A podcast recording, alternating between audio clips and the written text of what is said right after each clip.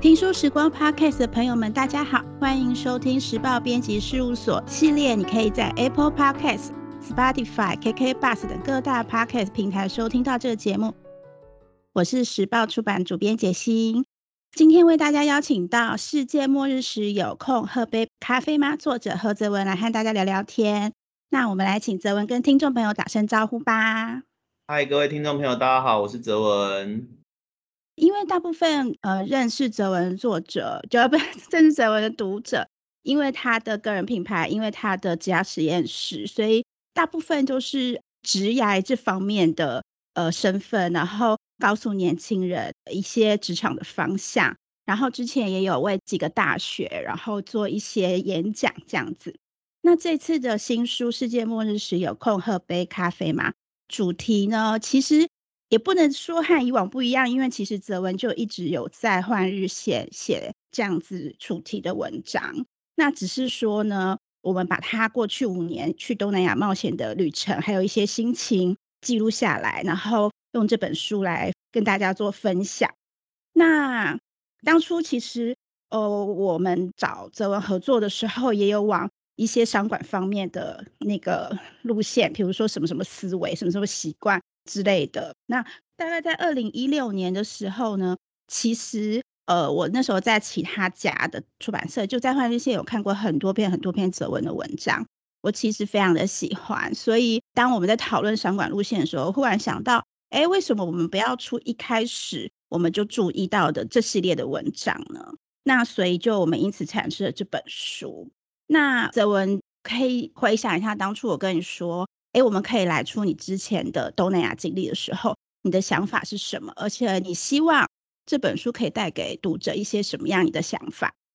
呃，这本书其实我也很早期就想要出了，因为这本书大概是从我一五年到一九年在外派时间的各种故事。那其实我大概一六一七年那个时候也很想出啊，我曾经把里面的故事啊，就是寄给了二十几个各个出版社的编辑，结果纷纷都被打枪哦，就是。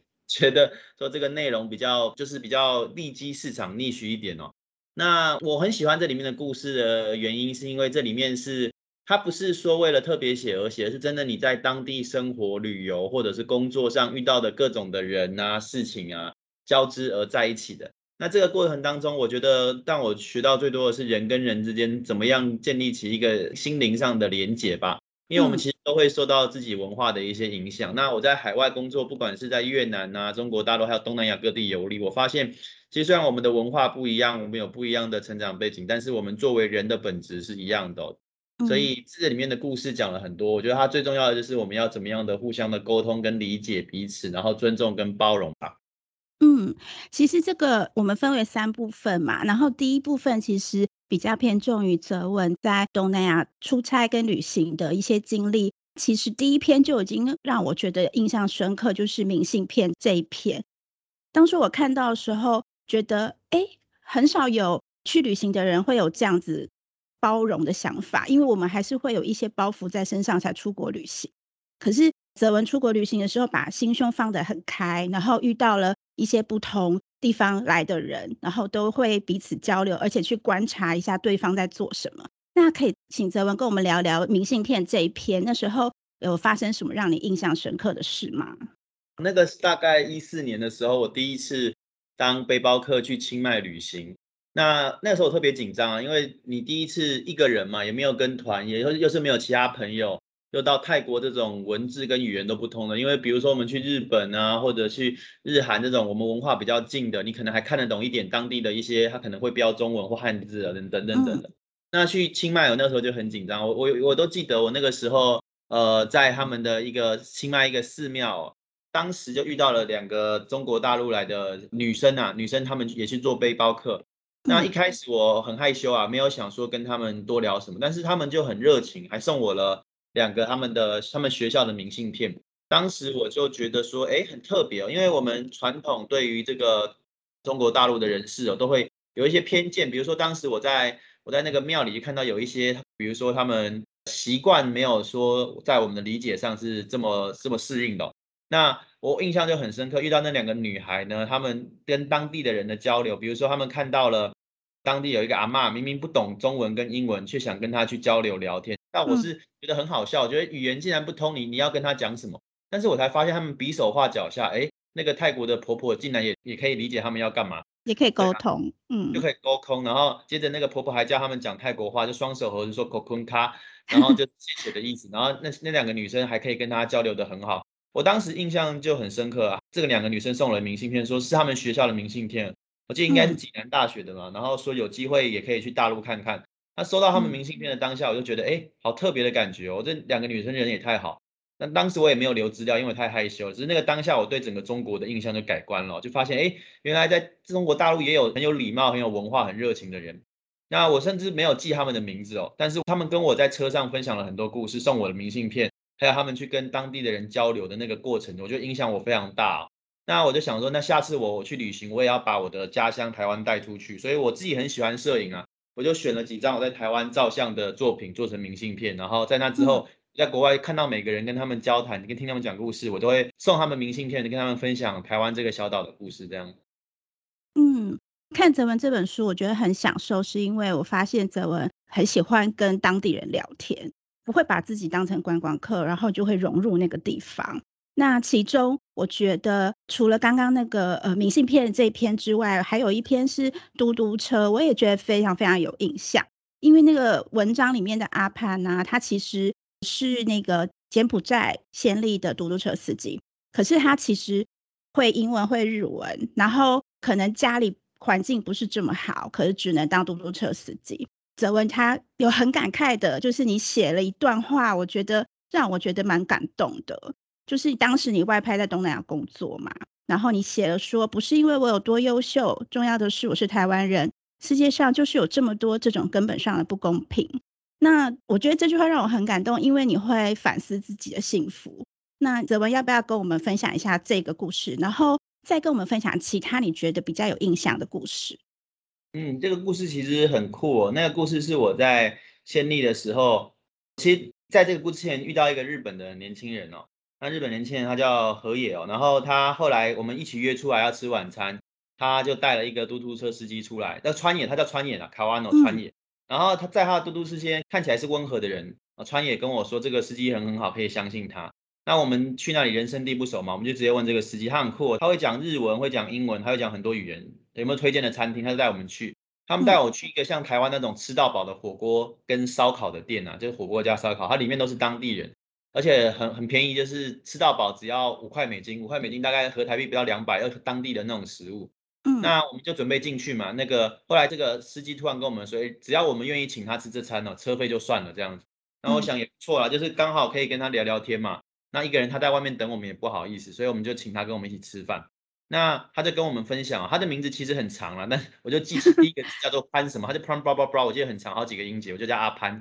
哦，我们就天南地北的聊起来。那我是历史系背景的嘛，所以我我也跟他分享一下，呃，跟他们分享很多历史的故事啊，台湾的一些背景啊等等的。那阿潘也分享他的故事哦，他就分享，因为他是柬埔寨人嘛，他跟我分享了柬埔寨的一些状况，比如说柬埔寨人很亲越南，然后人民其实不喜欢政府的政策哦等等的，然后柬埔寨也很感谢日本。就我们传统印象中看新闻会觉得说，哎，柬埔寨感觉很亲中，但是柬埔寨人民其实对日本的印象比较好，反而是政府比较亲中了。那当时我就发现，哎，他跟我讲国际政经的局势是很非常的有条有理，而且他看的世界虽然他没有出过国，但是他对整个国际的局势他都非常的掌握。那我就很好奇了，这样的一个感觉，嘟嘟车是一些乡下人，怎么会知道这么多事情哦？甚至他还知道一些我不知道的，比如说什么呃中国宝鸡啊这个城市这种三线城市他都知道，对啊。那我就问他，他当时的情况怎样？他我是二十七、二十六、七六岁见到他，那个时候他也二十六岁，他跟我同年哦。他二十六岁还在读大学，修的就是政治。那为什么二十六岁还在修大学呢？因为他自己柬埔寨当地的那个经济的情况，主要开外援嘛，所以他们很多当地的人民就是需要自己兼差。他就是边工作边读书，然后可能休学，然后再继续慢慢读。所以在柬埔寨很多大学生都二十五六岁，就是他可能哎十八岁先去工作，工作存一笔钱再去读书，读书可能就是边半工半读。然后我们就跟他聊了很多不一样的故事哦，他就跟我分享了他实际的生活。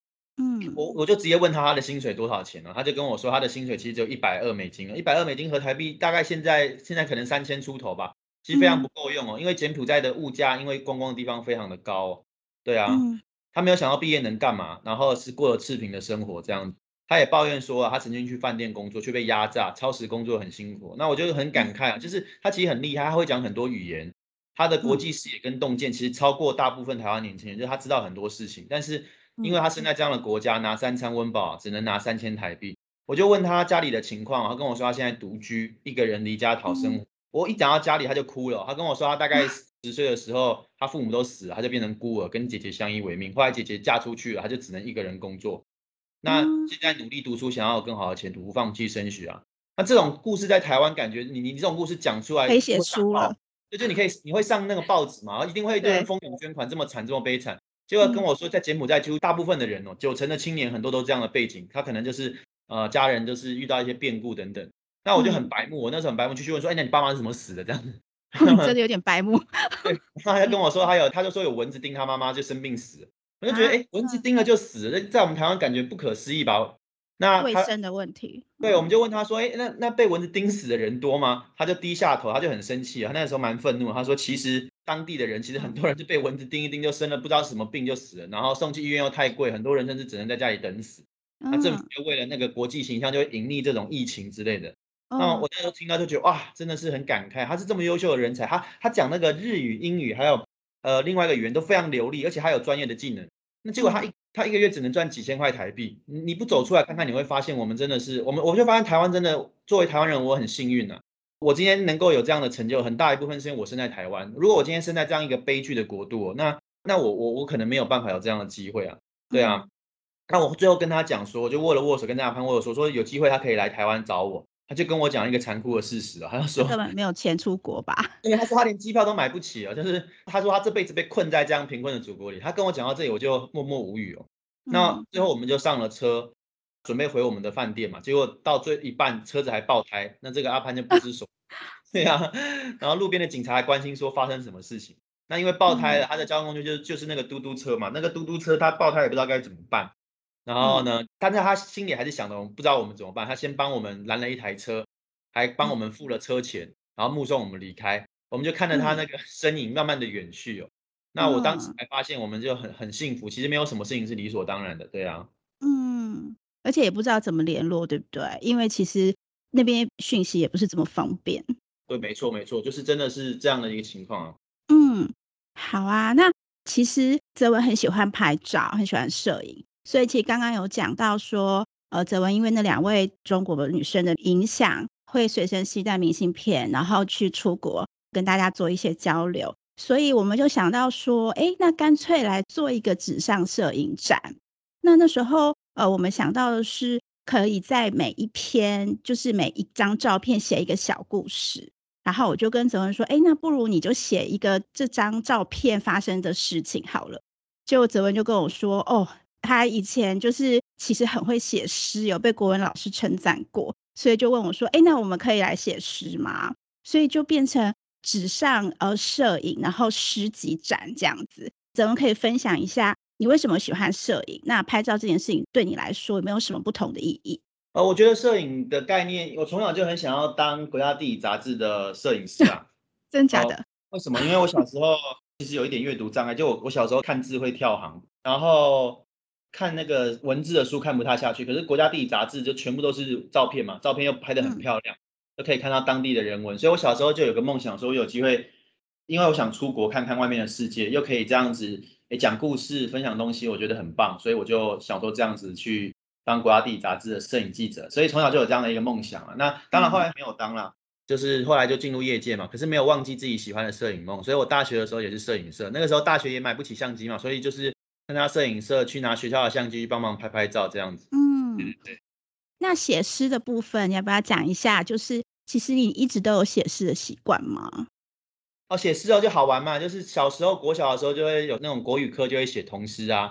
那我觉得这个写诗，其实我也不懂写诗啊，我其实看很多现代诗都看不懂他们在写什么，就觉得哎，反正就是按照把自己的心情写出来。对对对。嗯。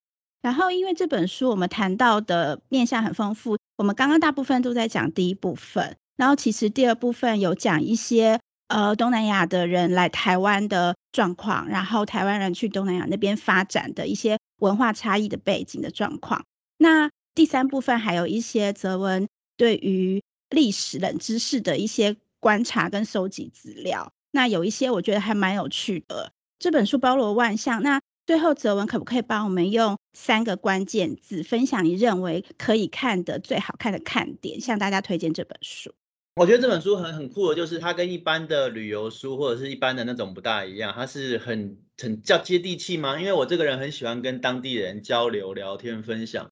所以它有点像冒险故事啊，因为很少人会像我这样，哎，路上遇到陌生人说走，我们去喝酒，我就跟着他去了，然后 语言也不怎么通啊，怎样各种的这种，甚至呃，可能一般人才说，哎，这个人怎么这么，都很多人那个时候都会笑我说，哎，泽文你都不怕被人，就是你不怕遇到坏人吗？你怎么这么相信路人？你怎么？对啊，甚至他们有些人可能在当地遇过抢劫，都说哇，你真的运气很好，为什么你都没有遇过那种不好的事情？嗯，那我我个人觉得这本书很大的一个概念就是它它里面讲了一个核心的精神，就是我们要怎么样去看待这个世界，我们要怎么样的去思考我们的这个人生，然后去有不一样的观点去了解。哦，对，这样的概念，我觉得其实台湾毕竟是一个世界的，就是我觉得是台湾是东北亚跟东南亚的输赢有了。那那我们台湾人其实很重要的是，我们其实是这个地球。国际的一份子啊，很多人会觉得说，哎，海外啊，然后跟国家内部就本国啊，或者是这种世界啊，会二分法。